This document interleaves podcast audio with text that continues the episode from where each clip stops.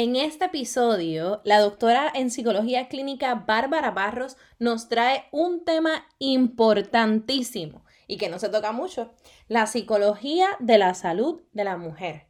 Acompáñanos con café o bebida favorita en mano. Que lo disfrutes.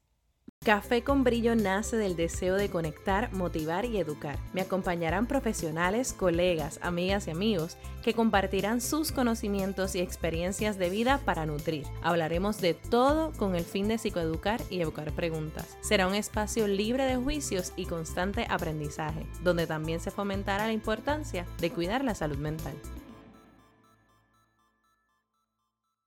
Hola a todos, a todas y a todos y bienvenidos al episodio Psicología de la Salud de la Mujer. En este episodio me acompaña la doctora Bárbara Barros, quien está certificada en terapia de familia y parejas, es profesora a nivel graduado y es también psicóloga clínica. Saludos doctora, qué honor tenerla aquí hoy. Hola Ginny, gracias por la invitación y el honor es mío de estar aquí en Café con Brillo, que me encanta. gracias. Pues antes de comenzar, me gustaría ir a lo básico. ¿De qué trata la psicología de la salud de la mujer? Pues mira, para especificar en psicología de la salud de la mujer, yo creo que tenemos que ir a qué es psicología de la salud, ¿verdad? Y una forma como que el resumen del resumen del resumen, ¿verdad? Para hacerlo como aquí en Arroyo Bichuela pues la psicología de la salud es la, esta rama de la psicología que va a estudiar y se enfoca en la relación que existe, ¿verdad? Entre en la salud física, la salud emocional, entre el impacto de, entre esta relación que existe entre las condiciones médicas eh, y la salud mental. Eh, por eso es que usualmente los psicólogos de la salud, pues los vamos a ver en setting de hospital, en setting de cuidado primario, o sea, porque cuando hablamos de psicología de la salud, eso es, una, es como una sombrilla, es un campo bien amplio. Y, por ejemplo, ahí tenemos cuidado primario, este, la psiconcología, eh, eh, salud perinatal, que es lo que se conoce como la salud mental materna, este, psicología de la salud de la mujer, o sea, vamos a ver como una gama bien amplia. Pero en un resumen es el, el esta, este enfoque entre la relación que existe entre las condiciones físicas, las enfermedades, la salud física y la salud mental. Así que cuando le añadimos de la mujer, pues entonces nos vamos a enfocar en lo que son estos procesos fisiológicos característicos de la mujer, por ejemplo, ciclo menstrual, menopausia, eh, a las mujeres que les aplica por lo relacionado al, embarazo, a la maternidad. Eh, y también vemos la, eh, nos enfocamos en condiciones específicas de la mujer, como es el caso de la endometriosis, cáncer de seno, que hay a lo mejor algunos tipos de cáncer, como el cáncer de seno, que aunque ahí podría entrar la psiconcología también, pero es como pues, también lo podemos ver desde psicología de la salud de la mujer. Ok, qué chévere. Y eso está bien nice porque usted me está hablando como de muchas condiciones médicas y cuando entra la psicología en esto, pues eh, la, la, literatura ha evidenciado que se benefician quizás el doble, triple de, de este proceso y este acompañamiento psicológico. Entonces, ¿cuáles son los beneficios de que se una la psicología de la salud con estas, estas condiciones fisiológicas de las mujeres? Pues mira, eh, volvemos, desde lo, básico es que en efecto tu salud física, o sea, una condición de salud, por ejemplo, eh, cáncer, diabetes, eh, problemas cardiovasculares, la artritis, este, problemas renales, etcétera, esto tiene una relación en tu salud mental. O sea, en tu, estado de ánimo se va a ver afectado. Yo siempre pongo el ejemplo más básico cuando uno le da como un, cuando uno le dan estos catarros o estas mongas rompehuesos, como uno dice perdón, que a uno no le huelen ni las azucenas. Entonces, yo siempre utilizaba eso de, comparación para explicárselo a los pacientes de por qué es importante intervenir en psicólogo cuando tú no te sientes bien físicamente. Porque yo le decía, mira, cuando usted le da este catarro, esta monga rompe hueso, la realidad es que tú no quieres ver a nadie. O sea, uno no se quiere ni bañar, uno no se quiere ni vestir. Uno, si ese día le explican algo, puede que hasta ni lo entienda o tome las cosas, ¿verdad? Con, una, con emociones como coraje o demás, o se frustre más rápido pues yo digo, pues eso tiene que ver, o sea, ese, ese malestar físico te está impactando tu salud emocional. Y lo mismo pasa cuando tenemos pacientes, por ejemplo, personas que están con un trastorno de, ánimo como la depresión, que están con ansiedad. Eh, en el caso de la ansiedad, que vemos muchas veces que la gente llega a la clínica, a la oficina, referido a veces por el cardiólogo, porque tenía todos los síntomas de un ataque de, de un infarto y era un ataque de pánico, o tiene estos problemas del corazón, le chequean todo lo fisiológico, está mi coco y ahí muchas veces viene un médico y hace la pregunta, ¿usted a un psicólogo? ¿Usted cómo se está sintiendo? ¿Tiene muchas preocupaciones? O sea, que, que, vemos esa relación. Entonces, en el caso de la mujer, sí tenemos estas condiciones, por ejemplo, como pues los tipos de cáncer, ¿verdad? Que son más característicos en, la mujer, como el área de cáncer de seno, eh, cáncer entonces en, de, ovario. Eh, también podemos ver en el caso de la endometriosis, que es una condición, ¿verdad? Que pues se caracteriza, sí hay, pueden darse casos en los hombres, pero son, son bien pocos, es mínimo. Pero entonces lo vemos entonces en la, en, la mujer y vemos cómo el impacto que esto tiene en su funcionalidad, ¿verdad? Y por decirlo de cierta manera, en, en lo que implica ser mujer. ¿verdad? En lo que se define como, como lo que es ser mujer. Y adicional lo vemos entonces en estas etapas de vida que se dan por dada, como es el ciclo menstrual, eh, que tenemos el trastorno disfórico premenstrual, que eso pasa a veces como que en el olvido, tralala, porque la gente asume que, pues como tú eres mujer, pues una vez al mes tú vas a estar histérica o tú vas a estar bien tochi. Y pues eso es parte de, o tú eres la difícil, ah, es que estás en los días, o te hacen esa pregunta que es tan invalidante, ¿verdad? Si de momento tú expresas un coraje.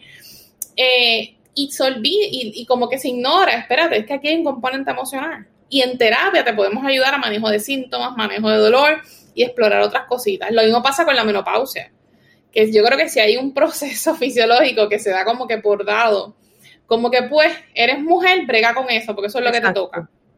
No te quejes, deja la changuería, como que pues eso es parte de eso, se te va a pasar.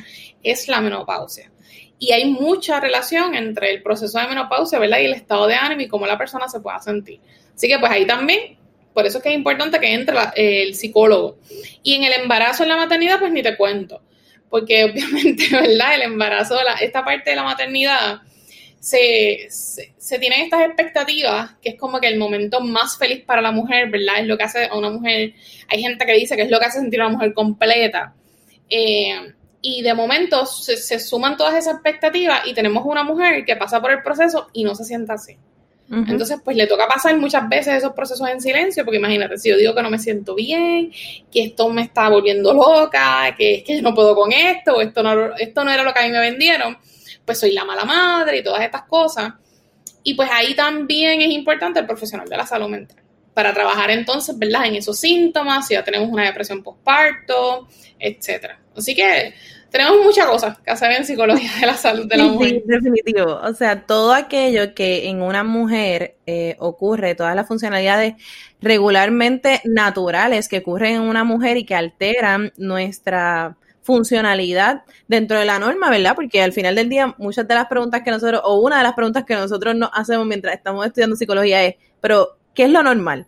Entonces, dentro de esas funciones normales, eh, aquellas cosas, ¿verdad?, que nos afectan emocionalmente nuestros pensamientos y que llevan también eh, a nuestras conductas. Pues eso entonces de la mujer específicamente es lo que, en resumidas cuentas, se basa la psicología de la salud de la mujer. Pero ahora me pregunto, si yo de momento, supongamos que yo tengo eh, un embarazo, ¿verdad? Y yo no tengo hijos, yo tengo perritas, pero de momento que tengo un embarazo, yo doy a luz, ¿verdad? El proceso de parto y todas esas cosas. Mis hormonas están revueltas unos días sí, unos días no. Eh, me está afectando en mi trabajo, me está afectando mi, vida con mi pareja o si soy madre soltera. Eh, y de momento me siento que ya, o sea, no, no estoy funcionando. ¿A dónde yo me debo dirigir? Porque no hay, eh, nosotros no tenemos una guía eh, hablando nosotros me refiero a la población en general, una guía de médicos que diga, ah, psicología de la salud de la mujer. Como que es como que psicología general. ¿A dónde yo debo dirigirme para atender eso? Exacto. Eh, ahí entra, ¿verdad? Pues un profesional de salud mental que vamos, que en su formación pues fue capacitado para trabajar un trastorno del estado de ánimo o síntomas. Lo que pasa es que pues algunos en algún momento decidimos enfocarnos en un área. Eh, entonces, lo que hacen los demás es, pues mira, estos casos, ¿verdad? Uno responsablemente, uno determina, yo puedo trabajar esto, yo no puedo trabajar esto, ¿verdad? No, no, no entiendo que no tengo las competencias o que no es mi área, pues vengo y lo, y lo ¿verdad? Lo, refiero. Eh, que, por ejemplo, cuando yo tenía oficina privada, eh, veía mucho niños y sí trabajaba con niños, pero si de momento identificaba a un niño con, dentro del espectro de autismo, yo tengo unos colegas que son neuropsicólogos pediátricos, que es su área de interés, pues vamos, responsablemente, pues yo así mismo se lo explicaba a los papás. Mire, es que lo estoy enviando a una persona, ¿verdad? Que esta es su línea, o sea, está más al día que yo en esto, así que pues vamos para allá. Pues en psicología de la salud es eso. Yo le digo siempre a la gente, este, pues mire, puede, cuando, cuando busque el profesional, pues puede preguntar, ¿verdad? O, algunos se identifican, ¿verdad? Este, los que trabajamos, pues, pues lo ponemos así como que en, eh, uno por niños, adolescentes, adultos, ¿verdad? O condiciones médicas o en la rama de psicología de la salud, eso no lo puede poner la identificación. Ahora, en el caso de la depresión, lo que me estabas hablando del embarazo, ¿verdad? Eh, obviamente ahí tengo que, entrar al detalle porque si no, imagínate, qué viento. Este, ahí, ahí la, primera respuesta va a ser ahí, pues mira, si es después de un embarazo con el ginecólogo. Al primero que le tienes que decir con tu ginecólogo o tu ginecóloga. Me explico. Eh, o sea, el embarazo de por sí, cuando una mujer queda embarazada, eh, pues hay un, o sea, en arriba bichuela hay un revolú hormonal las hormonas pues se van a alborotar, como dicen. Yo conozco un médico que dice así, mira, las hormonas se te alborotan cuando te embarazas.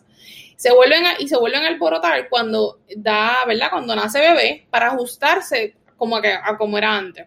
Así que esas fluctuaciones hormonales sí están relacionadas a unos procesos de expresión de síntomas del estado de ánimo. O sea que eso me dice que es esperado que, durante, que en vez de normal, ¿verdad? Nosotros nos gusta, a mí por lo menos me gusta usar mucho el es que esto es lo esperado. Así que, porque es como da, el chance a que puede ser que sí o puede ser que no. Así que es esperado que hayan cambios a nivel fisiológico. A eso súmale todo lo que envuelve un embarazo de, las presiones, las decisiones, los miedos, el contexto de ese embarazo, si fue deseado no deseado, planificado no planificado, eh, si fue producto de una violación sexual. Eh, si mamá está sola, si no está sola, o sea, son tantas situaciones que pueden hacer ese proceso más complejo, que ahí hay una línea, o sea, no hay ni una línea en lo que puede impactar la salud, ¿verdad? El estado emocional. Así que mamá pasa por el embarazo, cuando se da, ¿verdad? Cuando se da el momento del parto, por estos mismos cambios fisiológicos, se espera que entre los primeros 7, 14 días hayan unos síntomas como de desánimo, puede que haya como una tristeza, y es lo que se conoce como los famosos baby blue, que es un proceso que pues eso puede pasar. Ahora, el detalle está que esos síntomas se van a ir solos. Claro, si uno identifica eso, por ejemplo, cuando estábamos en el, en, ¿verdad? Cuando yo supervisaba en el hospital, eh, los internos que iban a la parte de maternidad, pues yo siempre les decía, ¿verdad? Es importante explorar esto, porque si usted un poquito oriente a mamá, o sea, le puede educar, que tampoco es que sea más, o sea, no, no es poner miedo de que, ay, te sientes triste ahora, pues tú vas a una depresión postparto, porque hay que ser realista. Al día de hoy, mucha gente ve depresión postparto como sinónimo que es la mujer que va a matar a su bebé o que va a salir como en las películas. Claro, han habido casos de unos casos, o sea, unas noticias de casos particulares. Esos son otros 20 pesos. Pero cuando vemos estos, ¿verdad? estos episodios psicóticos en ese proceso, porque hay un deterioro significativo y mayor. Pero si yo tengo a mamá que la noto como con esa tristeza en esos primeros días, pues vamos a educarla, vamos a darles información de que esto puede pasar ahora. Si me pasan esos 14 días, esas dos semanas, y todavía yo tengo los síntomas y esa, ese desánimo me aumenta, la tristeza me aumenta, ya es como que yo no, espérate, esto no era lo que a mí me dijeron, yo no quiero esto. Eh, no se da como esa conexión que le llaman con bebé, o sea, mamá no se siente cómoda y ya vemos un aumento en esos síntomas, ojo, ya ahí puede ser que estamos viendo lo que es una de las síntomas de una depresión postparto. Y ahí usualmente, como en esos primeros, en esos primeros meses prácticamente, el profesional de la salud que más va a ver a mamá es el ginecólogo o la ginecóloga. Pues por eso que uno les invita a que se lo exprese a ellos, porque ellos saben y probablemente empiezan ya con psicotrópicos, les refieren algo, eh, porque saben que puede ser algo relacionado hormonal. Y lo ideal es entonces combinarlo con terapia para no agravar. ¿Verdad? Y que, y que podamos trabajar más efectivamente los Ok, entonces pude notar, doctora, que entre lo que usted estaba diciendo hay unos pasos. Entonces es primero que todo identificar. Identificar aquello que yo me estoy sintiendo como que un poquito rara, un poquito diferente. Entonces es psicoeducación de parte del profesional. Primero es decirlo a nosotras, la que estamos pasando por ese proceso, decirlo, hacerlo, ¿verdad? Este, eh, textual, hablándole al, al, al, profesional o la profesional. Entonces, el profesional entonces nos educa respecto a aquello que estamos sintiendo. Luego hay una observación mutua, tanto del, eh, tanto del terapeuta y, o, del profesional de la salud, tanto de esa persona como de la persona que está pasando por eso. Y entonces luego hay como una intervención, si esos síntomas continúan o si esos síntomas aminoran. Esto ocurre con las demás condiciones de salud de la mujer, además de tanto la maternidad en general. va, a depender. Eh, y, en eso que dijiste de los pasos, por ejemplo, algo ideal en el embarazo, la, utopía del tratamiento, ¿verdad? Del cuidado eh, materno, de salud materno es que, por ejemplo, en cada trimestre de embarazo, a mamá se le haga un cernimiento sobre está la escala de Edimburgo, que es de depresión postparto, ¿verdad? Y yo conozco, o sea, te puedo decir que yo conozco eh, doctores en, en, ¿verdad? En el área de ginecología y obstetricia que lo hacen.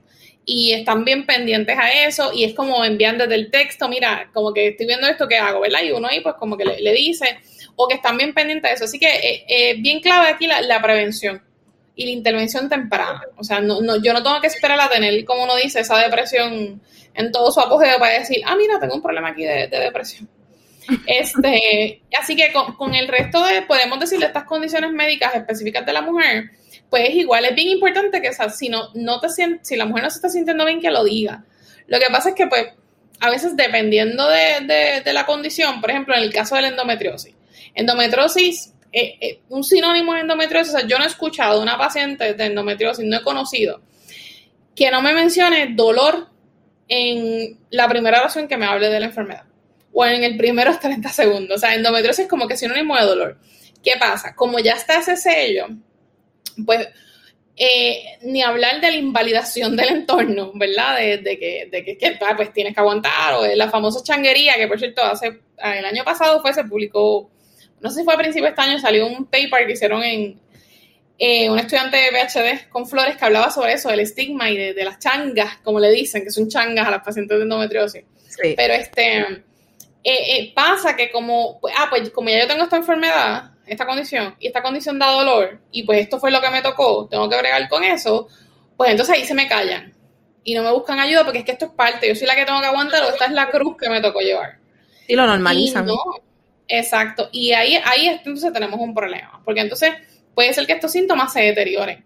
Es cierto, tienes un diagnóstico de una enfermedad crónica o de verdad el diagnóstico de la enfermedad que sea, pero que va, puede ser difícil, claro que sí, que va a traer dolor también, eh, que de seguro no es el diagnóstico que querías escuchar, estoy totalmente de acuerdo, pero eso no quiere decir que tiene que ser, o sea, que, no, va, no, no podamos tener un día que no sea un calvario o que no puedas trabajar, ¿verdad? O, no se pueda, no, no, puedas recibir una ayuda que te ayude a, como uno dice, hacer que, que, a pesar de esta situación la vida valga la pena vivirla. O que, o que se puedan eh, desarrollar estrategias para manejar los síntomas. Así que por eso es bien importante que no te sientas bien ante una condición, háblalo. No asumir, ah, pues como tengo este diagnóstico, pues ya, esto es parte de. No. Ok, yo tengo una amiga, ahora trayendo lo de la endometriosis, que ella padece endometriosis, sufre endometriosis, ¿verdad? Y ella habla, ella tiene una red social y ella es bien popular porque ella eh, fomenta mucho el amor propio y mucha educación en cuanto a esto. Y eh, hay veces que ella pone en, la, en sus historias como que hoy no es el día, como que tengo un dolor, etcétera, etcétera. Entonces, aprovechando que marzo es el mes de la endometriosis, doctora, para aquellas personas que nos escuchan y no saben lo que es, ¿qué es la endometriosis? Mira, la endometriosis eh, es y marzo, y te, voy a buscar, Dios mío, si, si la doctora, si la doctora Flores escucha este podcast, eh, edita esta parte para que, ella, para que ella no sepa que yo busque cuál es el día del Yellow Day. Pero es el 26, el 26 de marzo, si usted tiene una camisita amarilla, se pone una camisa amarilla y se toma una fotito en apoyo, ¿verdad? Este, de, de, de, las, de las personas, de las pacientes con endometriosis. Pues mira, cuando hablamos de endometriosis, este, es que, ok, o sea, el, por decirlo de cierta manera, ¿verdad? El, el, este tejido similar que recubre al útero es de la mujer, eh, crece fuera de lo que es el útero y en otras áreas del cuerpo. Entonces va a crear como unas lesiones, por decirlo de cierta manera. Usualmente se ven en los ovarios, en las trompas de falopio, este, en estos tejidos, ¿verdad? Que, que le dan ese sostén al útero, este, puede ser, ¿verdad?, posible este, que lo encuentres, por ejemplo, en el área de la vagina, del cuello uterino. Eh, rara vez, por ejemplo, en pulmones se puede encontrar estas lesiones. Estos son como que los casos mínimos, pero usualmente vamos a estar hablando de los, de, ¿verdad?, de los tejidos que sostienen el útero, trompas de falopio y ovario. Entonces, pues esto genera mucho dolor y esto hace que, por ejemplo, los ciclos menstruales, cuando la mujer eh, tiene la menstruación, que son los días entonces que va a tener el sangrado, pues esto sea sumamente doloroso y hasta desde antes, o sea, prácticamente todo el ciclo menstrual te lo van a definir con dolor.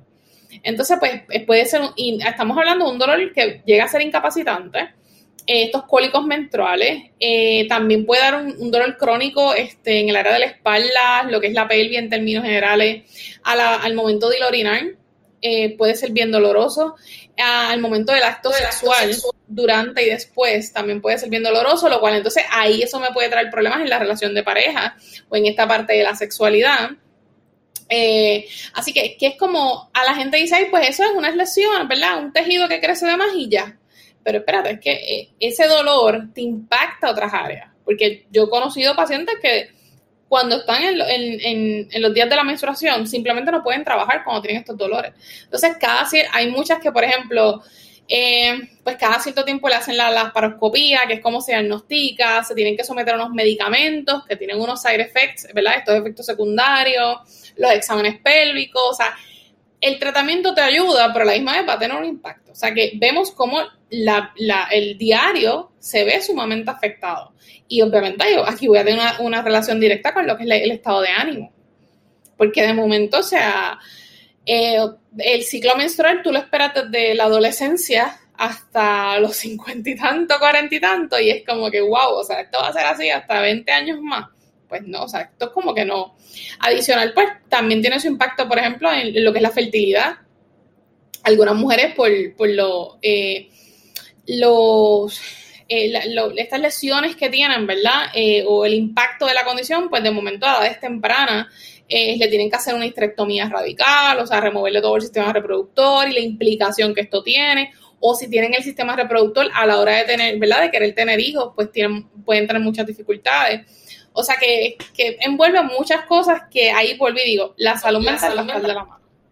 Totalmente. Y, y, ahora que usted trae lo de la maternidad también, eh, junto a esto de la endometriosis, ella tiene un hijo ella pudo tener un hijo y ella a sí mismo lo dice, como que yo no pensaba que yo podía ser mamá con esto de la endometriosis. Así que quizás hay envuelta mucha desesperanza, quizás mucha frustración, pues por esto mismo, porque eh, se normaliza que esto que yo estoy pasando lo voy a tener toda la vida, así que tengo que ver con ello. Entonces, para yo poder procesar eso, eh, y hablando un poquito más de los modelos terapéuticos, ¿verdad? Que se, que se utilizan para, para el manejo del dolor, eh, ¿Qué, modelos terapéuticos, doctora, usted utiliza o ha utilizado eh, al momento de recibir a un paciente, a una paciente que esté pasando por un dolor crónico como lo es la endometriosis? Pues mira, va a depender. Como yo siempre decía a los estudiantes en las clases y especialmente cuando daba el curso de CBT, de terapia cognitiva conductual, que tiene mucha evidencia para el dolor, mucha evidencia, ¿verdad? Para manejo de dolor crónico, mucha evidencia, por ejemplo, para pacientes con depresión. Eh, pero yo siempre decía a los estudiantes, tenemos eh, estos modelos que son la efectividad, pero recuerde, cada, cada persona es única. O sea, en un momento te puedes encontrar una persona que tú dices, espérate, me voy con la terapia cognitiva conductual porque tengo la evidencia y demás, pero hay unas peculiaridades que tú dices, espérate, esto no funciona. Entonces ahí a lo mejor puedes entrar con un ACT, con la terapia de aceptación y compromiso, que también para manejo de dolor es excelente. Eh, las mismas destrezas de la terapia dialéctica conductual para la tolerancia a la angustia, para manejo de dolor. O sea, yo creo que, yo te diría que en su mayoría, pues prácticamente como que lo que es terapia cognitiva conductual, eh, yo me considero, ¿verdad? Los que me conocen saben, fan, fanática de DBT, de terapia dialéctica conductual y de la terapia de aceptación y compromiso, ¿verdad? Que envuelve, ambas envuelven este componente del mindfulness, la plena conciencia, también puedes utilizar estrategias para eso. Eh, así que yo, yo, por lo menos yo te diría esa, claro, pueden haber, o sea, eh, hay muchas más, muchos otros modelos teóricos, teóricos eh, y con su, debida evidencia, ¿verdad? Y, y, efectividad. Pero en lo particular, pues a mí, yo te diría esas tres. Claro, y moviéndonos entonces de ese aspecto eh, teórico, ¿verdad? Como lo son modelos este, que, se, que se especializan en lo que es la, la terapia, moviéndonos un poquito a eso, si le damos una mirada a nosotros fuera del espacio psicológico o del espacio terapéutico, eh, ¿qué nosotros podemos hacer? Y a esto me refiero a aquellas personas que estudian, trabajan, que no tienen ningún tipo de relación con la psicología, ¿qué yo puedo hacer para aportar o ayudar a una, una persona con endometriosis, ya sea una amiga, ya sea nuestra pareja? ¿Qué nosotros podemos hacer para aportar y ayudar un poquito para que para poder ser apoyo, ¿verdad? Y no, no pensar esta de changuería, ¿verdad? Y romper un poquito más ese estigma. Yo te lo resumiría en dos cosas. Número uno, educarse sobre la, la condición ¿verdad? Conocerla, más allá de hasta lo que te diga la misma persona, pero, o sea, vamos, Google tiene mil cosas, millones de cosas uno consigue el Internet. Educarse sobre qué es la endometriosis, ¿verdad? Eh, los síntomas, eh, porque eso permite a uno ver las cosas, ¿verdad? De, una forma distinta. Yo, soy de las que creo que la, educación te da poder. O sea, cuando tú te educas, cuando tú tienes conocimiento, ese conocimiento te, permite tener más opciones de, de, de tu actuar, de tu decidir pues entonces tengamos opciones de conocimiento y, leer sobre endometriosis, qué es, cómo se refleja y qué impacta, ayuda. La otra cosa, preguntar con apertura, empatía y validación. ¿Cómo te sientes? That's it. Eh, o sea, pero que cuando preguntamos cómo te sientes, no hagamos esa pregunta ya con, la respuesta que vamos a dar aquí, Hedy, para contestar, eh, para, para este, ¿verdad? Este push de, eh, no te sientas triste, es que no, no, no, eso no es nada, este, piensa positivo, jajajaja, eh, sonríe, tienes que ser feliz, ¿verdad? Que yo siempre hago la aclaración, yo no es que, o sea, yo no tengo nada en contra de la felicidad, al contrario, pero es como, o sea, a mí a veces, ¿verdad? No, eh, yo soy bastante vocal en decir, usted no tiene que estar feliz todo el tiempo y usted no se tiene que sentir bien todo el tiempo porque es que es emoción. Entonces, si, si usted está 24/7 sintiéndote feliz, pues ¿qué hacemos con el resto de las emociones? Y si mi expectativa de vida es que la, lo chévere es cuando yo esté feliz, jajaja, nada más. Hay momentos que usted va, que uno va a estar optímico, eh, o hay momentos cuando tengo una condición, eh, por ejemplo, en el caso de las pacientes con endometriosis, que con el dolor, alguien con un dolor extremo, no le pidas que esté feliz, ni que piense positivo, ni que no, no sienta dolor, porque probablemente va a perder una extremidad. Se lo digo genuinamente, si usted le dice a alguien con dolor, ay, pero no, o sea, como si, ¿qué, se supone que haga ella? Que, que, se saque el dolor así y lo vomite. No, pues vamos a preguntar, mira, este, ¿cómo te sientes? O ¿hay algo en lo que te pueda ayudar? A veces le tenemos mucho miedo a esa pregunta, ¿te puedo ayudar en algo? Porque la gente piensa, ah, y si me pide algo yo no puedo. Eh, yo, bueno, eso, vamos, qué sé yo, obviamente usted no va a resolverlo todo porque de momento a mí me preguntan cómo le puedo ayudar, pero te puede decir, bueno, pues dame el ticket Powerball que, que se va a pegar, o sea, dame el, el, número de la loto, o me 15 millones, y ahí me vas a decir que no. Pero a veces hasta en escuchar, o en acompañar, a veces alguien en dolor, tener a alguien al lado que, que le pase la manita, o que, o que simplemente esté ahí, o sea, tú sentir la presencia de alguien en ese momento, eso hace muchísimo. Así que educarse sobre la condición y preguntar con apertura y validación, ¿verdad? Y, para, que la persona me Y no estar ready a contestar antes de que la persona empiece a hablar.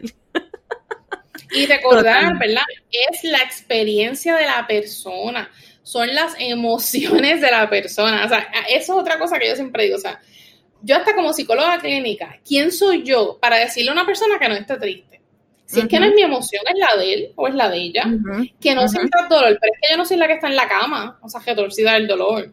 O sea, eh, es su dolor, pues perfecto, pues yo puedo asistir en el proceso de cómo vamos a manejarlo, no eliminarlo, porque también hay que dar a veces cuidado ahí, si la expectativa es boom, borrar el dolor o, o eliminar las emociones, no, no, las emociones no se eliminan, las emociones se regulan. Y lo mismo pasa con, el dolor. Puede que el dolor permanezca. Como he, conocido pacientes que dicen, mira, la realidad es que el dolor nunca se va, pero por lo menos trabajo en mantenerlo en un nivel, ¿verdad? Que, que me ayude, que pueda funcionar adecuadamente. Pues eso está perfecto. Así que respetar las emociones y el dolor de las personas. y ahora que usted dice, doctora, sobre las experiencias, eh, todas las personas eh, sienten de manera diferente y los dolores también se pueden ver de maneras diferentes.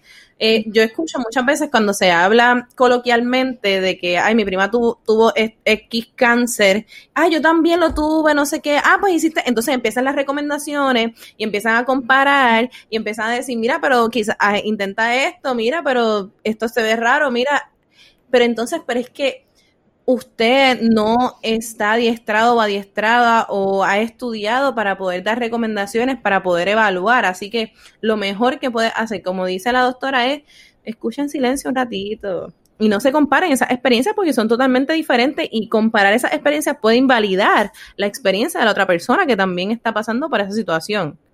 Así que es difícil.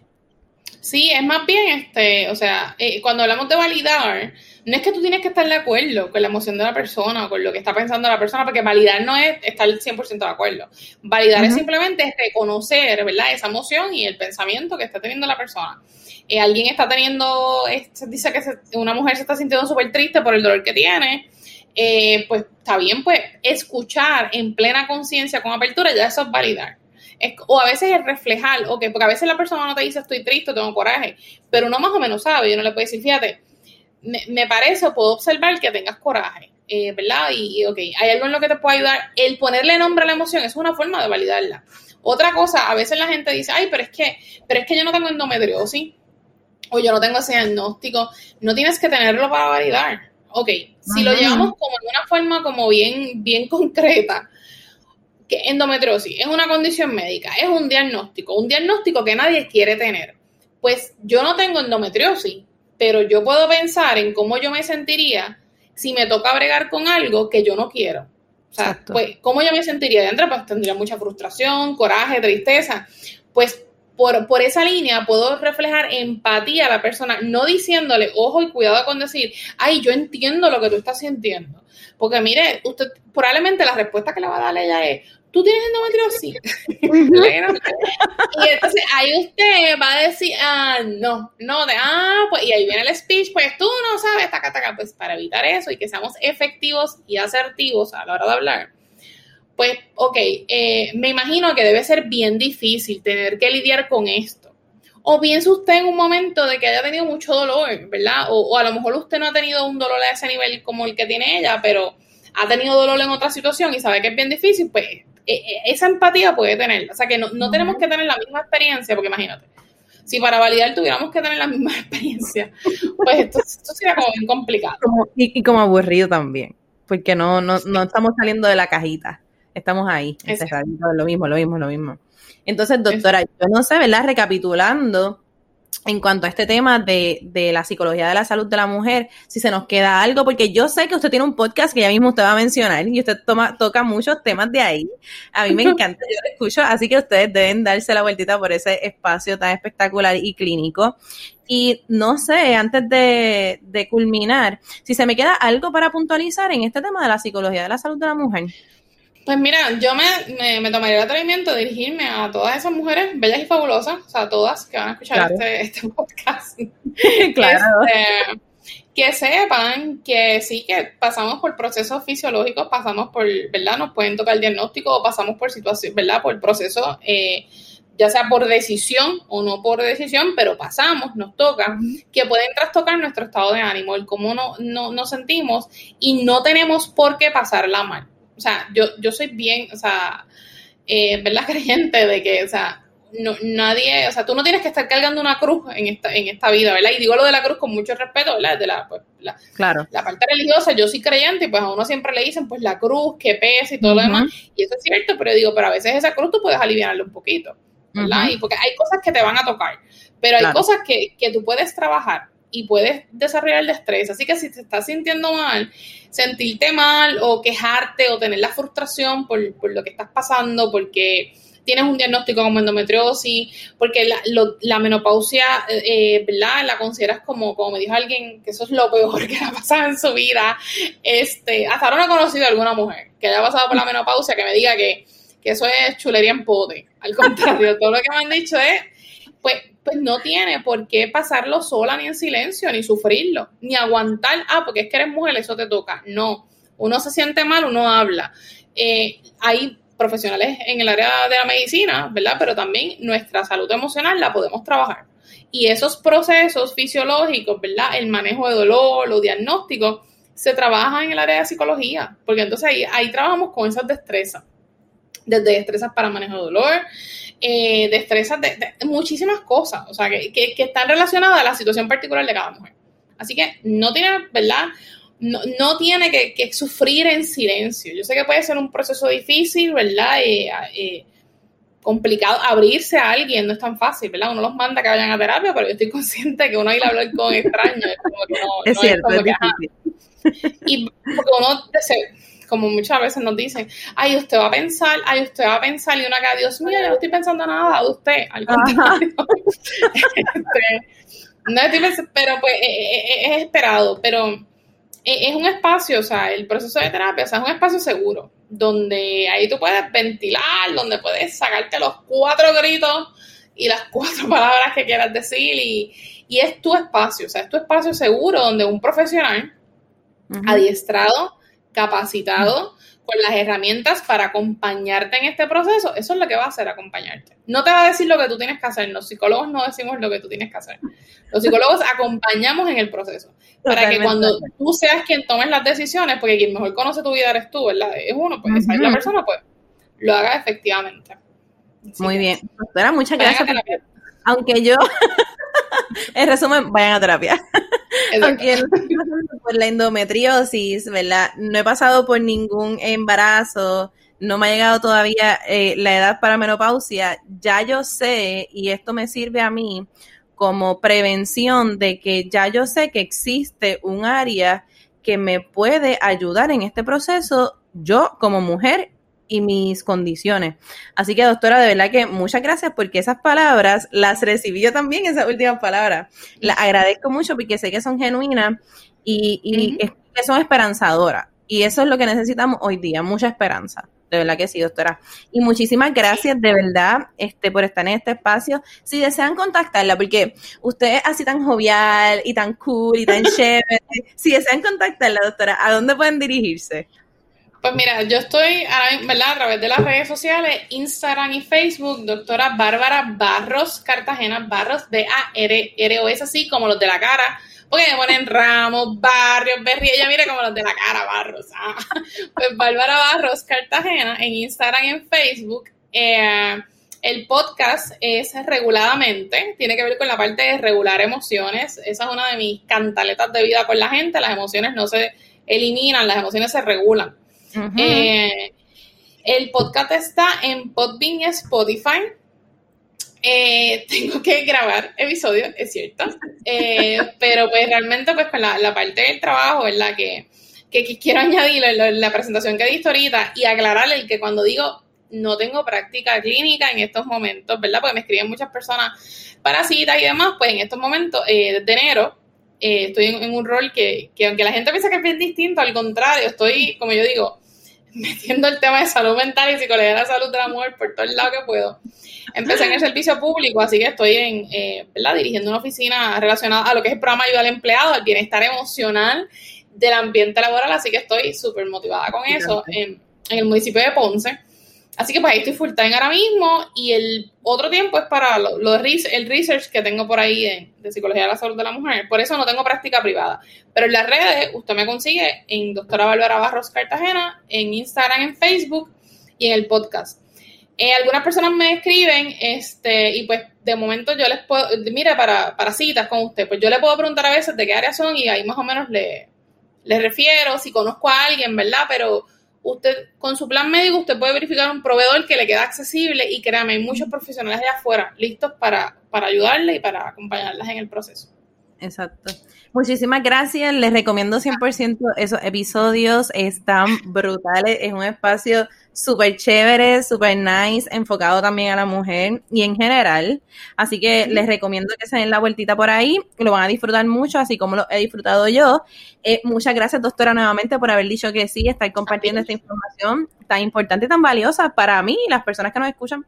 Y entonces a ustedes recuerden continuar escuchando más otra vez lo voy a seguir diciendo sobre la, la, psicología de la salud de la mujer en el podcast de la doctora Barros. Lo voy a seguir diciendo otra vez, lo voy a seguir diciendo. eso es sin presión alguna, o sea, de aquí salgo a hacer lista para grabar, porque imagínate, después de esta promoción, André. Gracias, Jenny. Sin presión, exacto. Sin presión alguna, pero... Ah, Sí, que grabar. Ay, Dios mío. Muchas gracias a ustedes por prestarme su oído este ratito. Espero que hayas disfrutado de este episodio y compártelo con quien creas que necesite escucharlo. Recuerda seguir a Café con Brillo en Instagram y Facebook y los episodios anteriores escúchalos por Spotify, Apple Podcast, SoundCloud y Pandora. Nuevamente gracias y regresamos el próximo martes. Un abrazo, cuídate.